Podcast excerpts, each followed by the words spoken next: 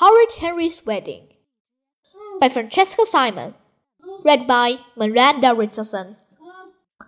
I'm not wearing these horrible clothes, and that's that, said Horrid Henry.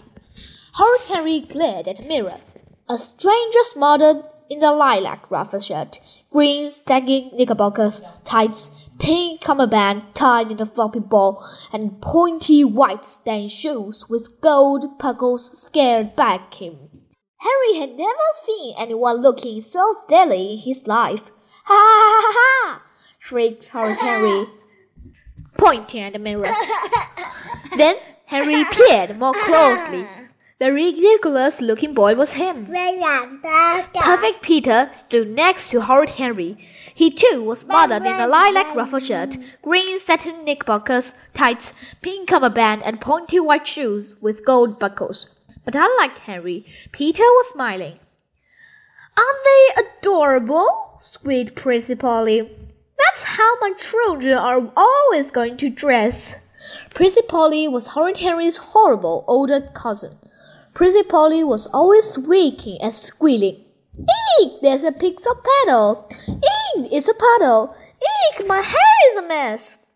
But when Prissy Polly announced she was getting married to Prickly Paw, and wanted Harry and Peter to be page boys. Mum said yes before Harry could stop her. What's a page boy? asked Harry.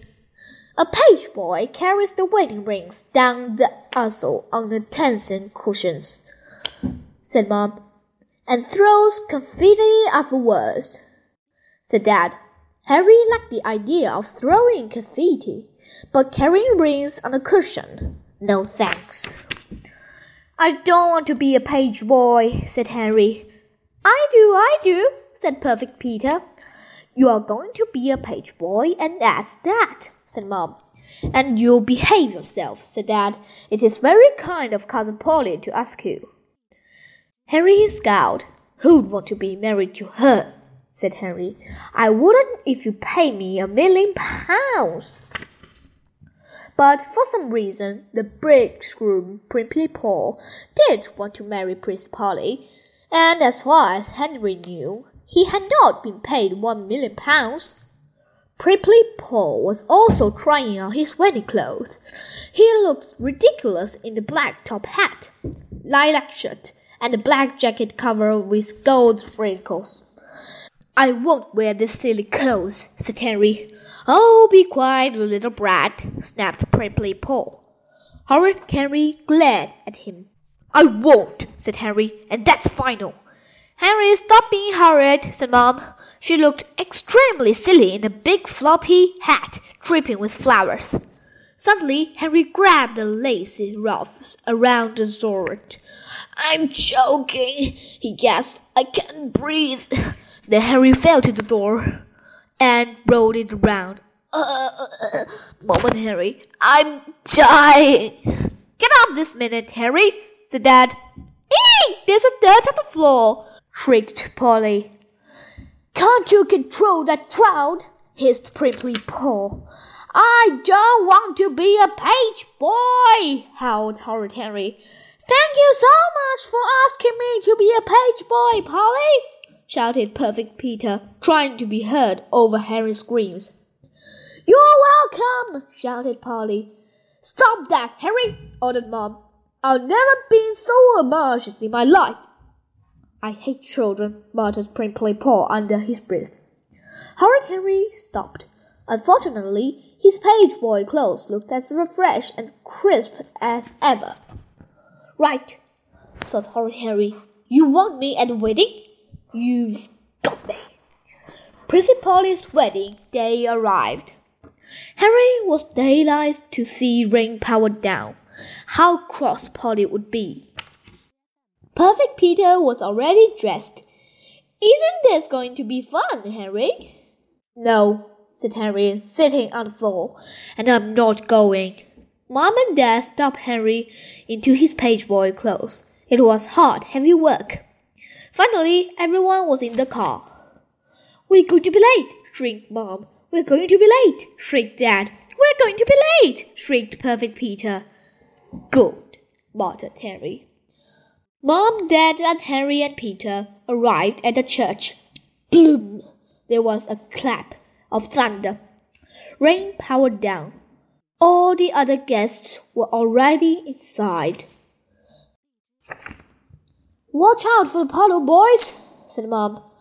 As she leaped out of the car, she opened her umbrella.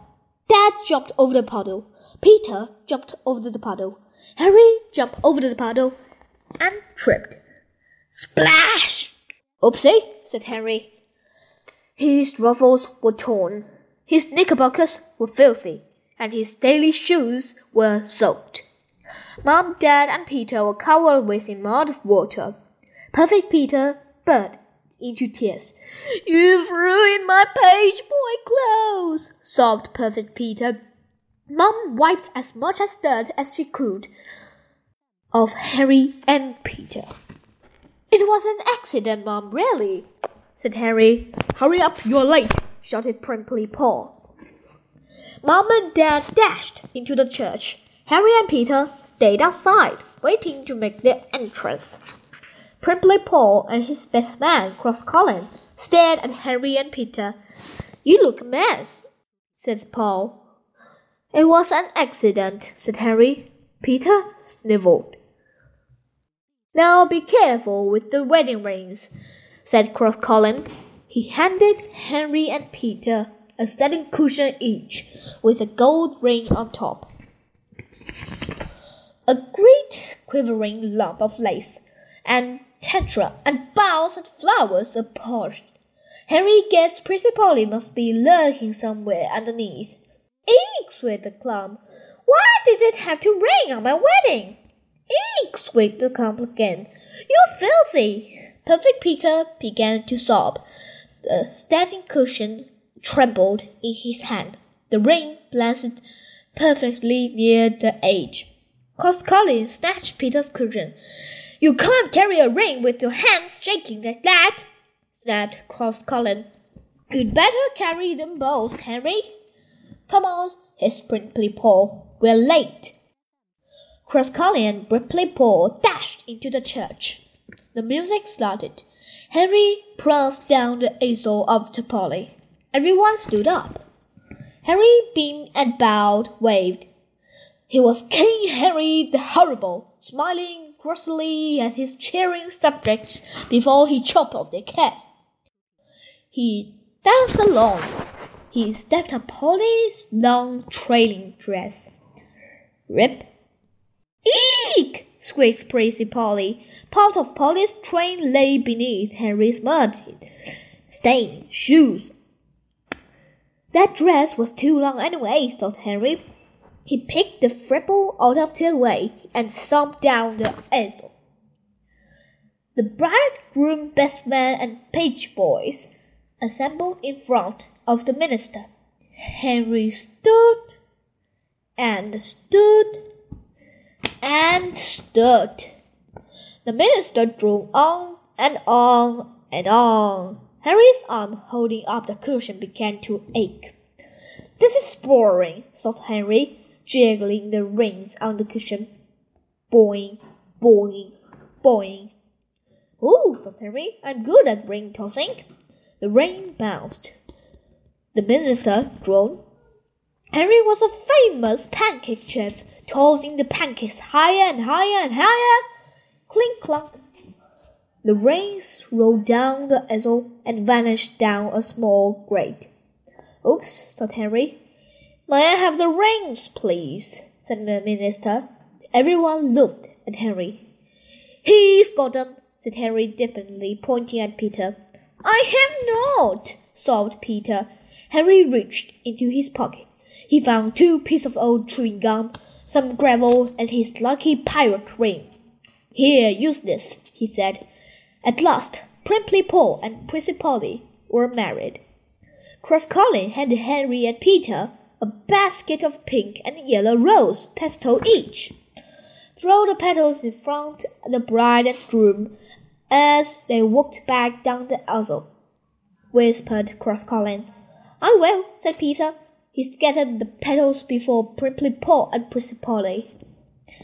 So I will I, said Harry. He heard a handful of petals in Pimply Paul's face. Watch it, you little brat, snarled Paul. Windy, isn't it? said Harry. He held another handful of petals at Polly. Eek! squeaked Prissy Polly. Everyone outside for photographs, said the photographer. Horrid Harry loved having his picture taken. He dashed out.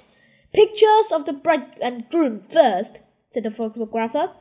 Henry jumped in front. Click. Henry peeked from the side.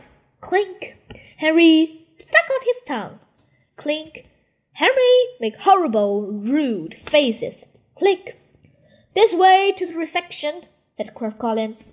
The wedding party was held in a nearby hotel.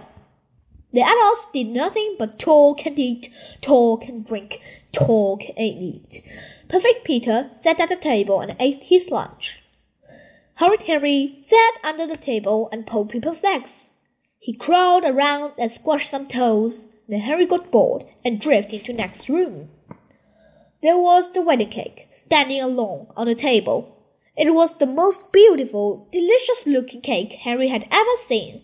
It had three layers and was covered with luscious white icing and yummy iced flowers and bells and leaves. Henry's mouth watered. I'll just take a teeny weeny bit of petal, thought Henry. No harm in that. He broke off a morsel and popped it into his mouth. Ugh, boy, the ice tastes great. Perhaps just one more bite, thought Harry. If I take it from the back, no one will notice. Harry carefully selected an ice rose from the bottom, eye, and stuffed it into his mouth. Wow! Harry stood back from the cake. It looked a smell Vental now, with that rose missing from the bottom. I'll just even it up, thought Harry. It was the work of moment to break of a rose from the middle tire and another from the top. Then a strange thing happened. Eat me, whispered the cake. Go on. Who was Henry to ignore such a request? He picked out a few crumbs from the back. Delicious, thought Henry, and he took a few more, and a few more. Then he dug out a nice big chunk.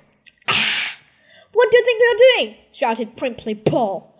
Harry ran around the cake table, Paul ran after him. Round and round and round and the cake they ran. Just wait till I get your hands on you, snarled Pimply Paul. Harry dashed under the table. Pimply Paul lunged for him and missed. Splat! Pimply Paul fell head first onto the cake. Harry split away. Prissy Polly ran to the room. Eek! she shrieked. Wasn't that a lovely wedding? sighed Mom on the way home. Funny they didn't have a cake, though. Oh, yes, said Dad. Oh, yes, said Peter. Oh, yes, said Harry. I'll be glad to page your boy any time.